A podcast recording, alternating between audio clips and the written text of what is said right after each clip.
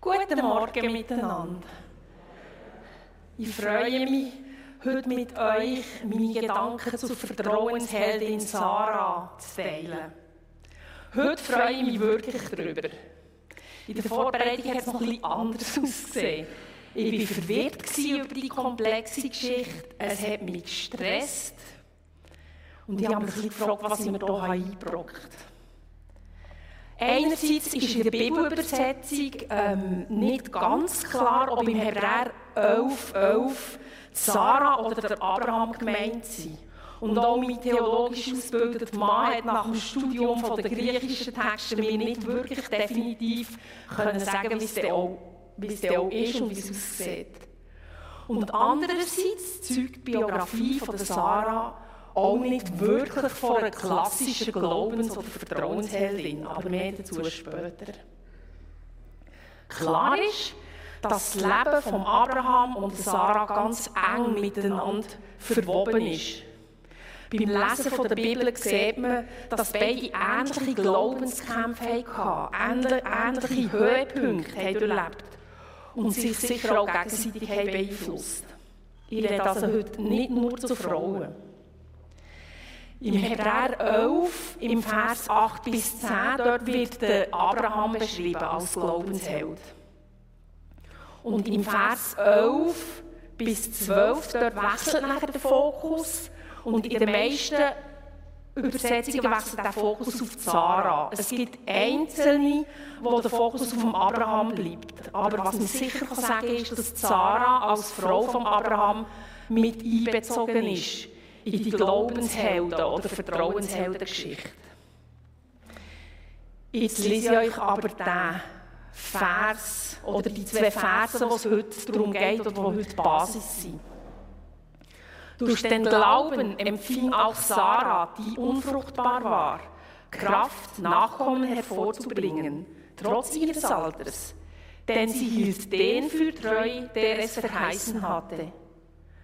Darum, darum sind auch von dem einen, dessen Kraft schon erstorben war, so viele gezeugt worden, wie die Sterne am Himmel und wie der Sand am Ufer des Meeres, der unzählig ist.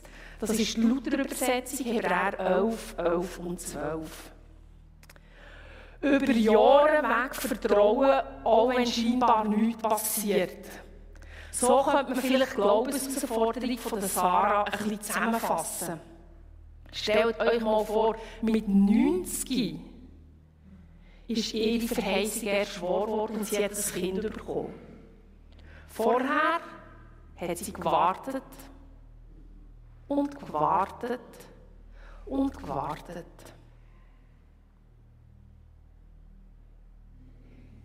Wer ist Sarah eigentlich? Ein paar Eckdaten dazu. Die ganze Geschichte, die findest du ab dem 1. Mose Kapitel 12 und nach die weiteren Kapitel. Sarah war die Frau von Abraham. Sie wird als wunderschöne Frau bezeichnet. Sie ist aber auch seine Halbschwester. Der Abraham und Sarah haben nämlich den gleichen Vater gehabt. Zusammen mit ihrem Mann ist sie mit 70 Gottes Ruf in ein verheißenes Land gefolgt. Ist weg von dort, wo sie gewohnt hat, zuerst nach Kanaan, später nach Ägypten und wieder zurück. Auf dieser Reise hat sich Sarah zweimal fälschlicherweise nur als Schwester von Abraham ausgegeben. Und die Folge davon war, dass fremde Männer, weil sie so schön war, sie zu sich geholt, weil sie mit ihr ins Bett Sie hat das gemacht, weil der Abraham hat Angst hatte, dass, dass er getötet wird, für dass man wie Sarah kann übernehmen als Mann, wenn, wenn er sagt, dass Sarah seine Frau ist. Sarah war unfruchtbar. Zusammen mit dem Abraham hat sie lang, lang gehofft auf ein Kind, das den Stammbaum von Abraham weiterführen soll. Gott hat das ihm verheißen, ein grosses Volk aus ihm zu machen wo Sarah den Eindruck hatte, dass die Zeit langsam drängt, weil sie immer älter wird und weil auch der Abraham immer älter wird, hat sie dem Abraham ihre Dienerin gegeben, Hagar, und ihm gesagt, komm, zeug mit diesem Sohn. Ein weiterer Punkt in Sarahs Biografie ist, dass Gott sie und Abraham in Gestalt von einem Reisenden hat besucht und ihr dann hat gesagt, dass sie in einem Jahr einen Sohn haben Und was hat sie gemacht? Sie hat voll angefangen lachen. Und wo Gott sie darauf angesprochen hat, hat sie einen Faden gerade angelogen. Ich lese euch den Text. Und sie waren beide, Abraham und Sarah, alt und hochbetagt. Das ist 1. Mose 18, excuse, 11 bis 15. Und sie waren beide, Abraham und Sarah, alt und hochbetagt, so dass es Sarah nicht mehr ging nach der Frauenweise. Darum lachte sie bei sich selbst und sprach, nun, da ich alt bin, soll ich noch Liebeslust erfahren, und auch mein Herr ist alt. Da sprach der Herr zu Abraham, warum lacht Sarah und spricht, sollte ich wirklich noch gebären, nun da ich alt bin? Sollte dem Herrn etwas unmöglich sein? Um diese Zeit will ich wieder zu dir kommen übers Jahr, dann soll Sarah einen Sohn haben. Da leugnete Sarah und sprach, ich habe nicht gelacht, denn sie fürchtete sich. Aber er, also Gott, sprach, es ist nicht so, du hast gelacht. Genau, und mit 90 hat Sarah tatsächlich ihren Sohn Isaac bekommen. Daraufhin hat sie gewünscht und verlangt, dass Hagar, ihre Dienerin, die ja auch einen Sohn hat bekommen, soll verstoßen werden. Und schlussendlich, mit 127 Jahren, zu dieser Zeit sind die Leute älter geworden, ist Sarah gestorben. 90 Jahre von 127, das sind 70 Prozent. Nach 70 Prozent der Lebenszeit wird also der Sarah ihre Verheißung wahr. Wenn wir jetzt heute mal von einer Lebenserwartung von 90 Jahren ausgehen, wir haben das ein bisschen gerundet, dann wären 70 Prozent Lebenszeit etwa 63. Also ich schaue jetzt mal ein bisschen durch den Saal und ich schaue mehr so ein bisschen die grauhaarigeren Frauen unter uns an.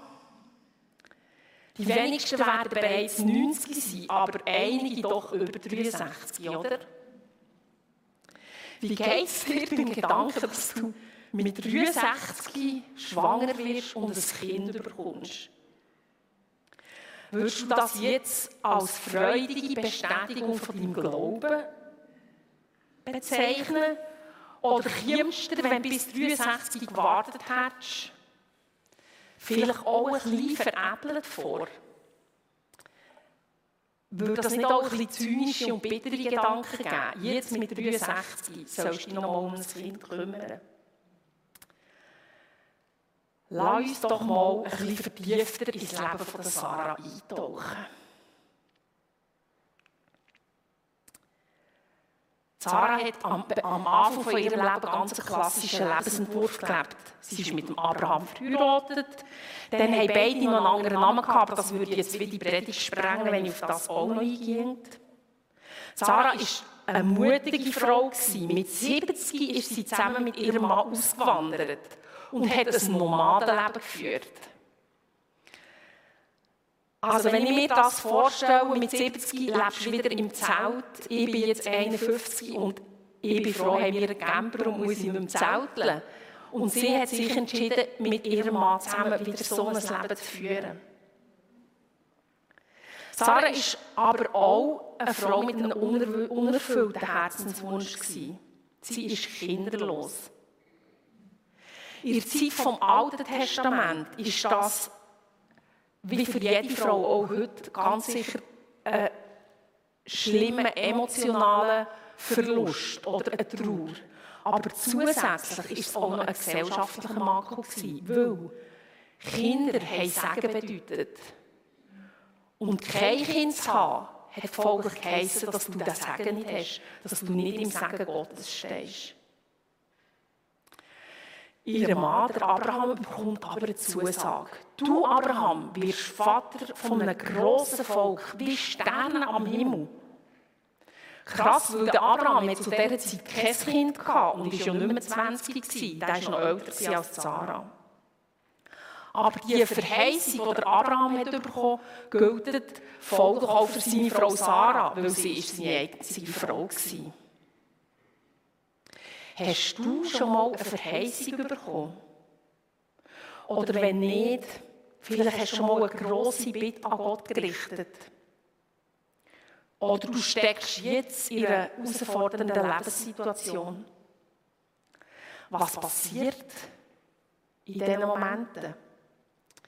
Ich glaube, in allen Fällen geht etwas Ähnliches ab. Es entsteht eine Erwartung, eine Spannung. Wir erwarten, dass etwas passiert. Eine Reaktion, Gottes Eingreifen, irgendetwas. Das erinnert mich ganz leicht an ein Gefühl, das ich auch sonst kenne. Nämlich, wenn ich eine Online-Bestellung mache. Wenn ich den, Knopf drückt, dann passiert so eine Erwartung.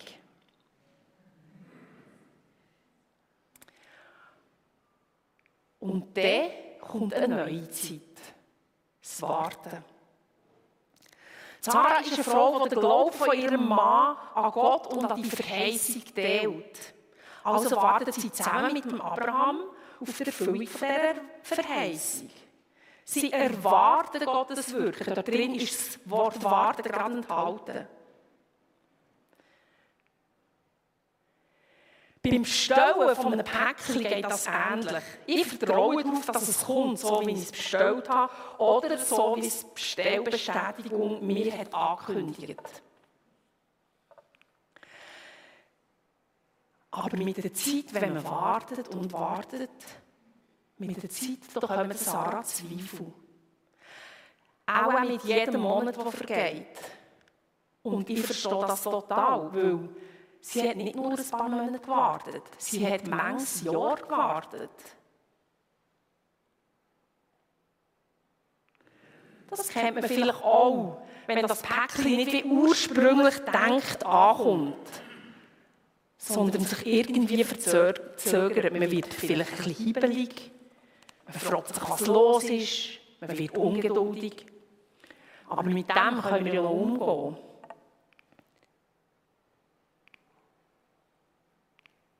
Jetzt hat sich das irgendwie aufgehängt.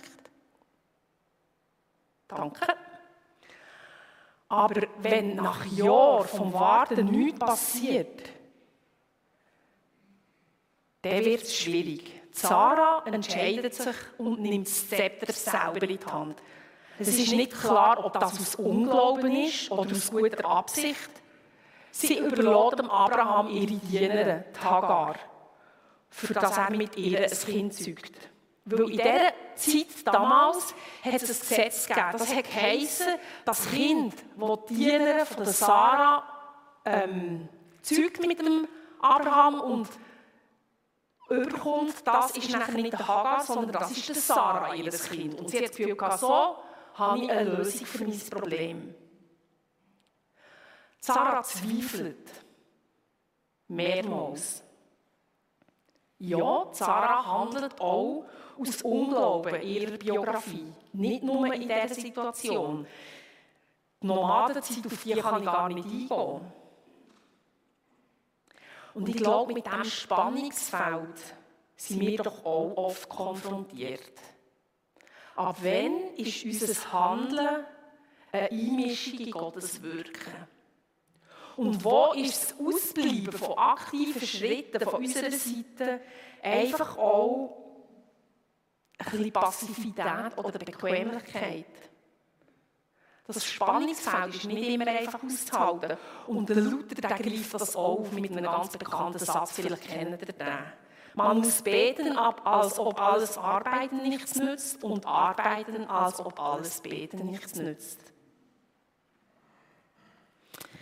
Die Aussicht auf das Kind, das die Hagar wird überkommen, bringt aber der Sarah scheinbar nicht die Erfüllung, die sie sich hat erhofft. Es kommt nämlich zu Spannungen zwischen diesen zwei Frauen. Sarah mobbt Hagar so fest, dass die hochschwanger davonläuft in die Wüste. Also das heisst, Sie tut sich und das ungeborene Kind lebensbedrohlichen Risiken aussetzen. So schlimm war der Druck, den sie gespürt daheim. Später, wo Gott Sarah und Abraham mit zwei Engeln besucht, das habe ich schon vorgelesen, und ihnen die Geburt von Isaac voraussagt, da lacht Sarah nur. Und das Mal ist kein freudiges oder erwartungsvolles Lachen. Ich glaube, es ist eher ein zynisches, spöttisches Lachen. Was? In meinem Alter, jetzt, soll mir noch Sex haben und mein Körper soll ein Kind gebären? Ähnlich ist es dem Abraham kurz vorher auch gegangen. Ein Kapitel vorher lacht er nämlich auch, wo er die Verheißung nochmal überkommt von Gott. Zu diesem Zeitpunkt ist es also definitiv vorbei mit der Erwartung. Sarah scheint verbittert, verzweifelt und verletzt. Und diese Frau wird in der Bibel im Hebräer als Glaubens- und Vertrauensheldin genannt. Diese Frau. Sie ist kein Sie ist kein makelloser Kinoheld mit einem Sixpack oder so, wie ich ihn hier im Internet habe gefunden Nein, der Sarah, ihr Weg, der kennt krasse Teufel, menschliche Macken und Zweifel. Sie ist durch und durch Mensch. Warum also redet die Bibel von einer Glaubensheldin? oder vor einer Vertrauensheldin? Ist es, weil sie am Schluss doch noch ein Wunder erlebt? Mit 90 bekommt sie ein Kind. Macht das Kind Sarah zu der Heldin? Nein. Ich bin überzeugt, das ist es nicht. Die Erfüllung von dieser Verheißung, die macht Gott zum Held. Nicht Sarah. Gott wird zum Held gemacht, dadurch, dass Sarah das Kind bekommt. Dadurch, dass das Wunder passiert, nicht Sarah. Ich glaube, Sarah wird als Glaubensheldin gefeiert, weil sie trotz, trotz dem langen Warten den Glauben nicht hat verloren. Der Glaube an den einen, den guten und den treuen Gott.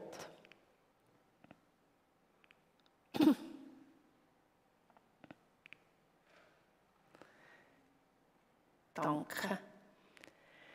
Es geht nicht um einen Glauben an die Verheißung, sondern es geht um einen Glauben, dass Gott Gott ist. Auch dann, wenn ich ihn nicht verstehe und dass er es gut meint. Es geht nicht um einen Glauben an die Verheißung, sondern um einen Glauben, dass Gott Gott ist. Auch dann, wenn ich etwas nicht verstehe. Sarah hat Beziehung zu Gott. Beziehung, die zwischen ihr und Gott ist, über die Verheißung gestellt und die wichtiger gewichtet. Während sich die Verheißung nicht erfüllt hat, sieht man nie in der Bibel, dass Sarah darum ihren Glauben hat verloren oder sich von Gott hat abgewendet.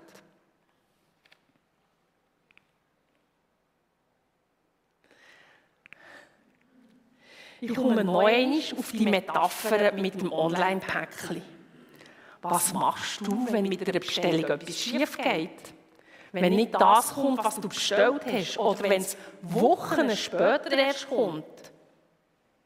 Sagst du dann so, ha, der Saftladen, also dort bestelle ich nie mehr etwas. Und wie handhabst du es mit dem Glauben? Denkst du ähnlich? Wie steht es mit der Beziehung zu Gott in Zeiten, wo man scheinbar unendlich lang muss warten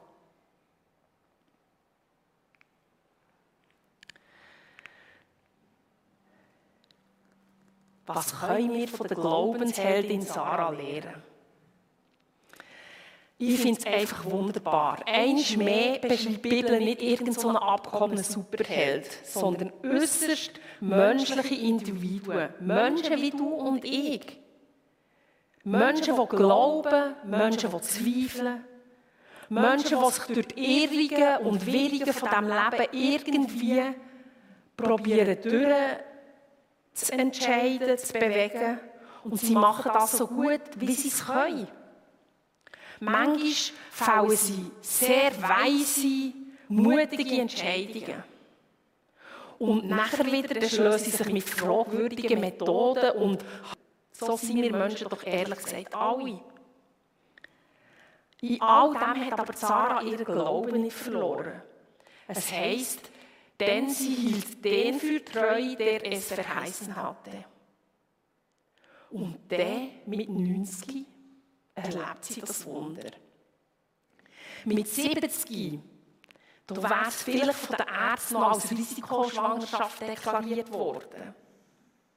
Aber mit 90, ohne Einsprung und so weiter, da ist es einfach ein Wunder. Gehauen oder gestochen. Es ist ein Wunder. Eins, das Sarah niemand anderem als Gott kann zuschreiben kann. Weil in diesem Alter kann nur Gott dahinter stecken. Und mir. Vielleicht bist du auch voll Erwartung. Vielleicht steckst du in einer langen Wartezeit und zweifeln nach an dir. Vielleicht bist du schon darüber raus und du merkst, dass du langsam bitter wirst. Uns allen möchte ich heute genau das Gleiche sagen. Wir glauben nicht wegen dem Resultat. Wir glauben nicht wegen der Verheißung. Wir glauben nicht wegen unseren Träumen. Wir glauben an Gott. Der Gott, der bei Sarah ein Wunder vollbracht hat. Es ist der Gott, wo du an glaubst. Weil wichtiger ist, auf wichtiger ist es, als auf die Erfüllung zu gelangen, dass man in der Beziehung bleibt mit Gott. Dass man die pflegt und auf die achtet. Es gibt den Spruch, erzähl nicht deinem, deinem Gott, wie gross deine Probleme sind, sondern erzähl deinen Problemen, wie gross dein Gott ist. Dieser Gedanke der kann einem wirklich tragen, auch durch schwere Zeiten. Obwohl ich heute vor allem von der Sarah rede, so ist es doch auch die Geschichte von Abraham, die wir hier hören. Die zwei, die teilen die Verheißung. Sie teilen die Zweifel, die Kämpfe, aber auch den Glauben. Sie teilen alles. Sie sind miteinander verbunden. Und miteinander verbunden zu sein, das hilft uns, in Wartezeiten an unserem Glauben festzuhalten. Dein Partner, deine Partnerin, aber vielleicht auch deine Freunde oder deine Kleingruppe, all die können dir eine Hilfe sein, mit dem einen, mit dem treuen Gott verbunden zu bleiben, auch dann, wenn es dir schwerfällt und wenn du Fragen hast, wo du keine Antwort hast darauf. Vielleicht entscheidest du dich jetzt und heute wie Sarah, dass du Gott willst vertrauen und seine souveränen Entscheidungen auch dann akzeptieren wenn du sie nicht verstehst. Das hat auch mit einer aktiven Entscheidung zu tun. Es ist ein dennoch Glauben. Die Formulierung bezieht sich auf Psalm 73. Dort wird zuerst geschildert von dem Schreiber, dass es scheinbar nichts bringt, Gott treu zu sein und mit Gott unterwegs zu sein. Weil Menschen, die Gott nicht haben, nicht an ihn glauben, nichts mit ihm zu tun haben, denen geht es trotzdem gut. Egal, wie sie sich verhalten. Und die, die sich an Gott halten, die leiden. Das ist der erste Stelle, wo der Schreiber vom Psalm sagt oder schreibt. Und dann heisst es nachher aber, Dennoch bleibe ich stets an dir, denn du hältst mich bei meiner rechten Hand. Du leitest mich nach deinem Rat und nimmst mich am Ende in Ehren an. So einen dennoch Glauben, der kann nur durch Leid, durch Herausforderungen, durch Zweifel geboren werden. Und gerade darum ist der besonders kostbar. Es ist kein blauäugiger Glaube. Er ist schmerzvoll erkämpft in Zeiten von Not und Herausforderung. Und das scheint mir der Grund, dass Sarah als Glaubens- und Vertrauensheldin genannt ist. Sie ist nicht perfekt, überhaupt nicht, wenn man das liest. Sie hat viele Fehler gemacht. Sie hat Gottes Handwerk gepfuscht. Sie hat zweifelt. Sie hat eine Art ausgelacht. Aber sie hat ihren Glauben durch Zweifel und Unglauben durch wiedergefunden. Sie hat nicht einfach aufgegeben, sondern sie hat Gott gesucht, immer und immer wieder. Und sie hat sich an Gottes Treue erinnert. Und das ist das, was ich lernen von Sarah. Da drin ist sie mir und ich würde sagen, uns allen ein ganz grosses Vorbild. Glaube trotz Unglaube. Dennoch, trotzdem, gerade weil, festhalten, im Gespräch bleiben mit ihm. Glauben, auch wenn vieles dagegen spricht. Jesus erträgt unseren Unglauben, unsere Zweifel. Er hat einen guten Weg für uns.